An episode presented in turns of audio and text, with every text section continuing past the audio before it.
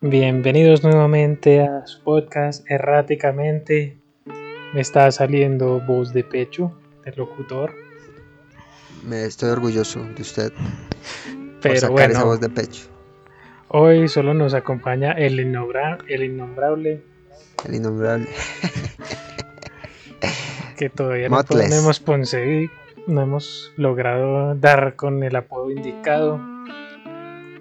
El Sí. resto de nuestro staff parece que se encuentra en una dimensión alterna. No, yo creo que ellos sí tienen una vida. es que todos están ocupados haciendo algo. Pues muchos de ellos están haciendo dinero o están haciendo una buena ruta académica. O sea, no los culpo. Creo que sí, yo, yo me siento un poquito vago en comparación. Pues no, es que después de que a mí me rechazaron, yo decidí que ya este, por este año no iba a hacer nada Que, lo rechazaran. ¿De la, qué? tes- de la tesis. Ah, verdad que usted tiene una tesis rechazada. Pues mis condolencias. Entonces decidí que este año se, iba- se había ido a la mierda y no he hecho más. No, no, no, pero igual le quedó faltando poquito. Pero él sabe, sabe que yo también tengo la idea de que ah, yo como que también quiero hacer algo el año entrante. Porque si no hago nada, como que me siento más oxidado todavía.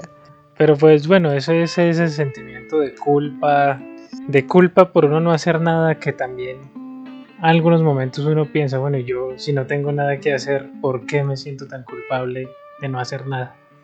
Y al final uno no puede, uno no puede disfrutar de la procrastinación porque se siente culpable de no hacer nada, pero después cuando estás no haciendo algo, se da cuenta de que no quiere hacer ese algo y quisiera estar procrastinando. Pues sí, son sentimientos encontrados. Pero es que, es que digamos que yo, por ejemplo, es que yo tengo un, un pregrado, un posgrado. Digamos que todo el mundo piensa que, o sea, se podría decir, yo estoy casado, tengo una hija, se podría decir que yo cumplí muchas metas que la gente, que la gente se propone al principio de la vida. Ah, yo quiero hacer esto, poder especializarme en algo, yo soy especialista hacer una familia, tengo una familia, tengo una, una hija, aunque yo creo que el, el hecho de tener una hija ya no está dentro de las metas de mucha gente hoy día. Pero igual, igual, yo siento como que estoy quedado. Porque eso no, no es suficiente. O sea, no es tanto que sea infeliz o algo por el estilo, sino que realmente uno siempre, siempre cuando, cuando llega a la meta, uno se da cuenta que, bueno, ¿y aquí qué? ¿Qué se supone que voy a hacer ahora? Porque el trabajo no me está lloviendo, pues. O sea, el título no es garantía de absolutamente nada, y menos pues teniendo en cuenta lo que estudié. Sí, en este es caso que- lo que estudiamos.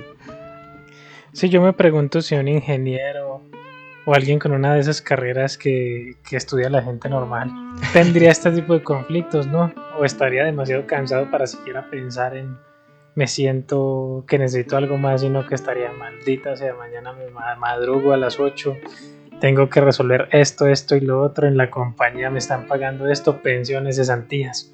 Es que esa, esa es la otra, que yo he pensado que igual trabajar sería chévere y todo, pero en el fondo yo también querría como seguir estudiando otra cosa y yo sabría que si empiezo a trabajar ya no podría, o sería más difícil, porque ahora con familia además, mejor dicho, uno como que lo quiere todo y no quiere nada al mismo tiempo, porque yo quiero un trabajo, pero al mismo tiempo no quiero trabajar.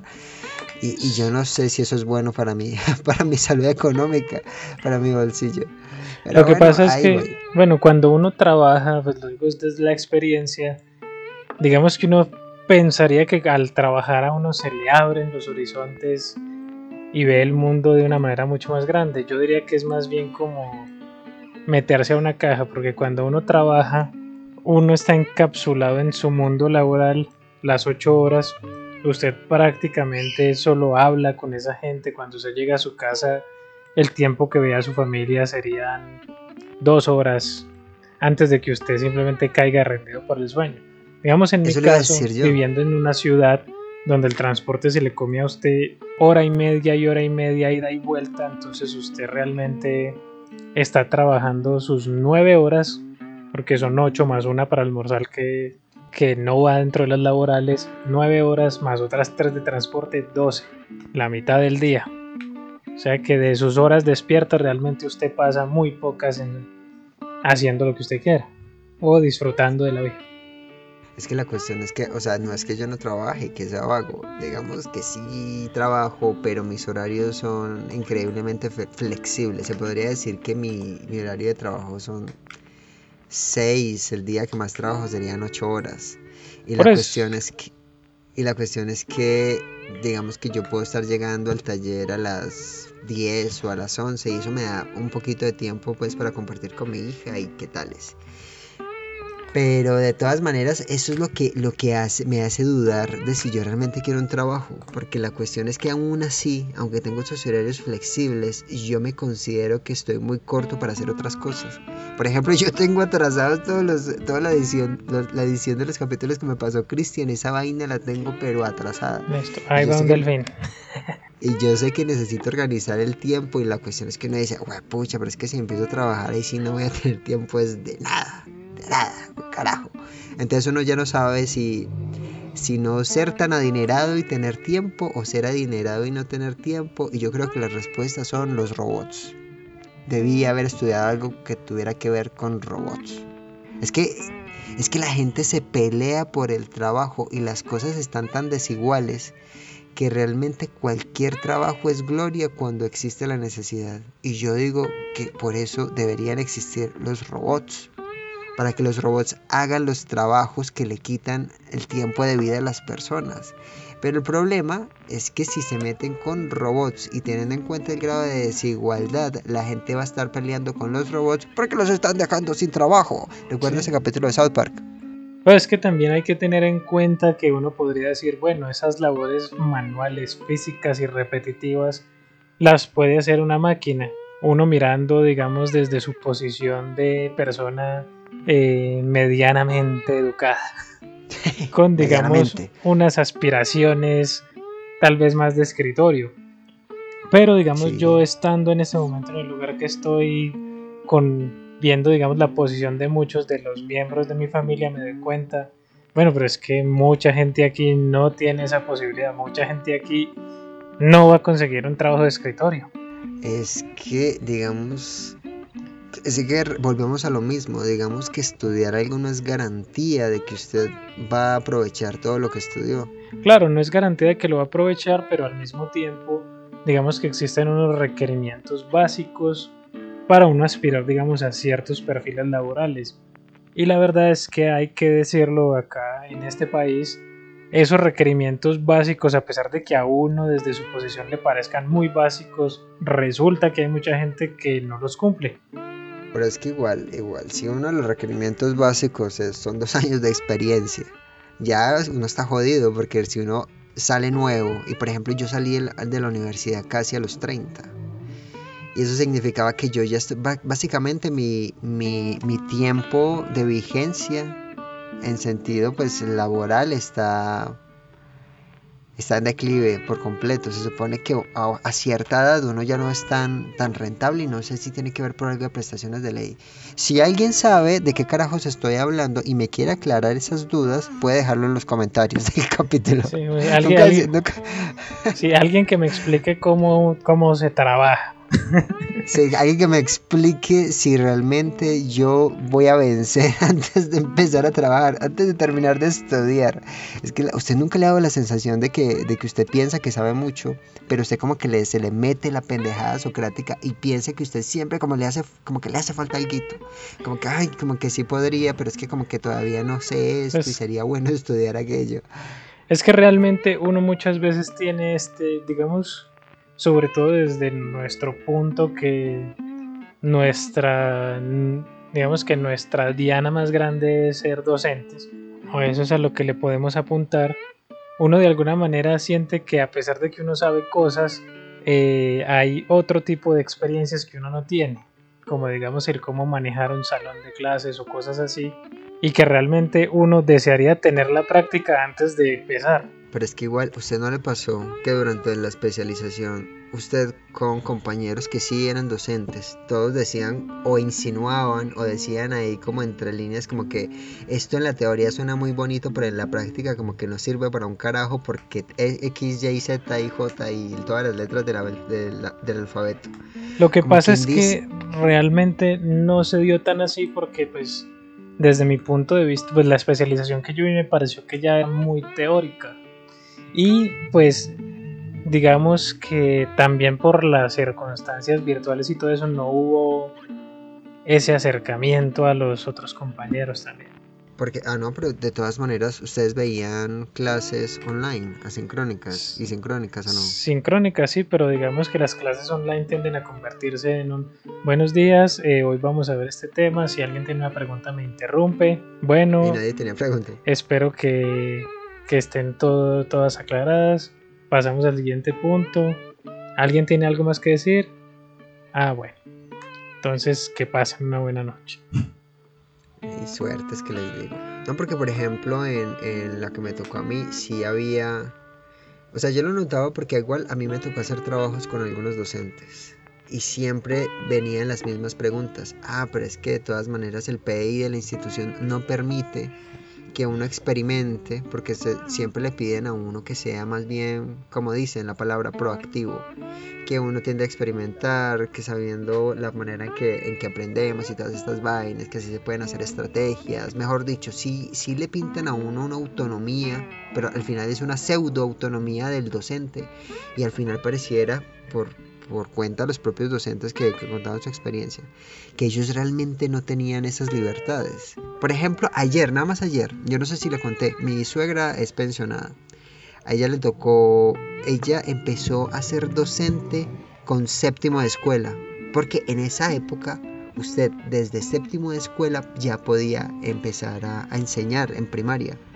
Después de eso, pues ella siguió, luego validó el bachillerato con el ICFES, etcétera, pero eso es otra historia. La cuestión es que ella me contaba, porque ella digamos que gran parte de, de su experiencia la tuvo en el campo, y ella decía, es que lo que pasa es que a nosotros, los profesores, desde el magisterio, nos decían que a las personas del campo solo se les podía dictar clases o dar clases hasta segundo de escuela.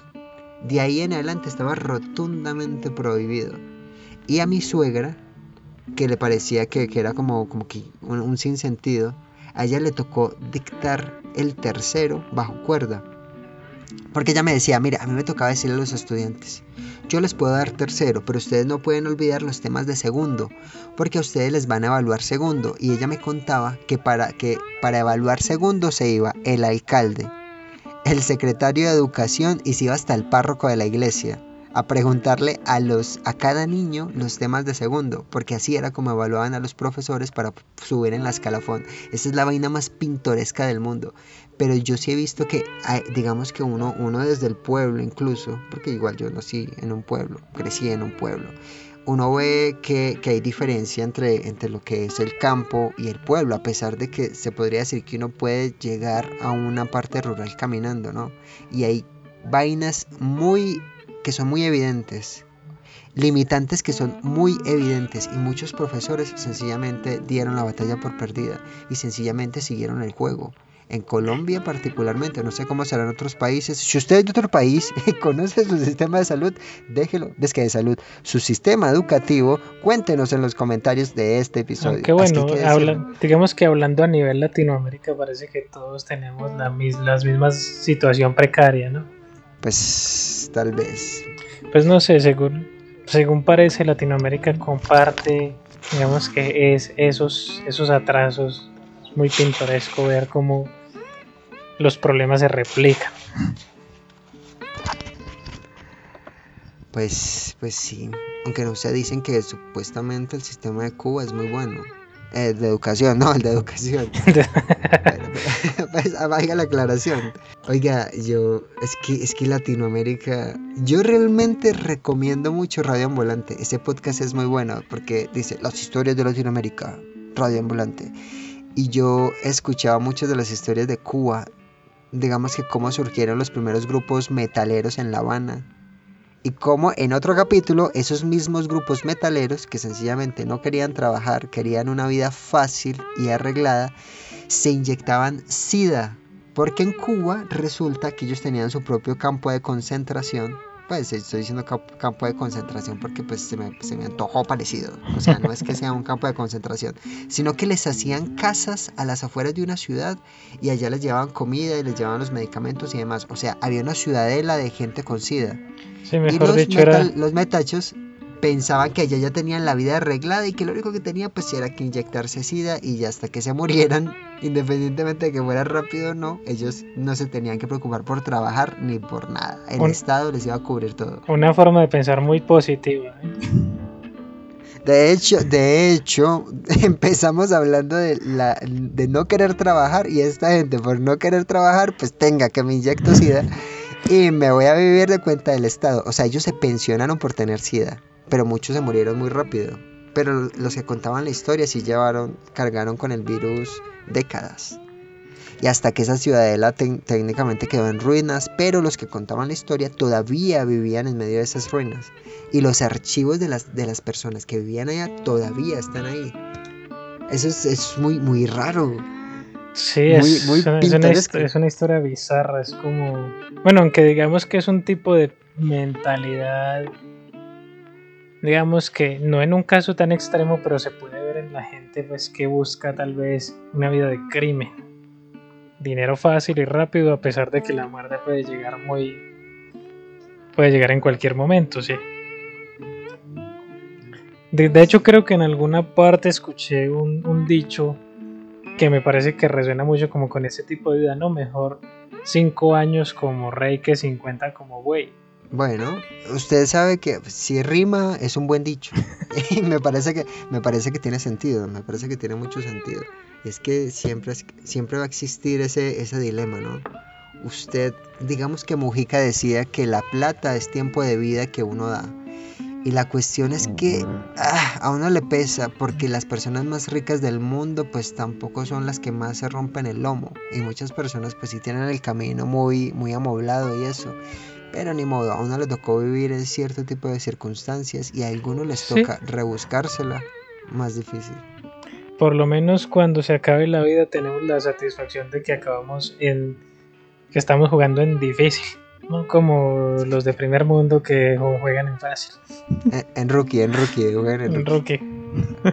O, o con esa vaina, oiga, son como esos, no sé si usted le tocó el, el Creatium. O sea, mi primer Nintendo, no, yo sí tuve un Family, un Nintendo, y solamente tenía un pinche cassette que tenía Mario y Hondoc.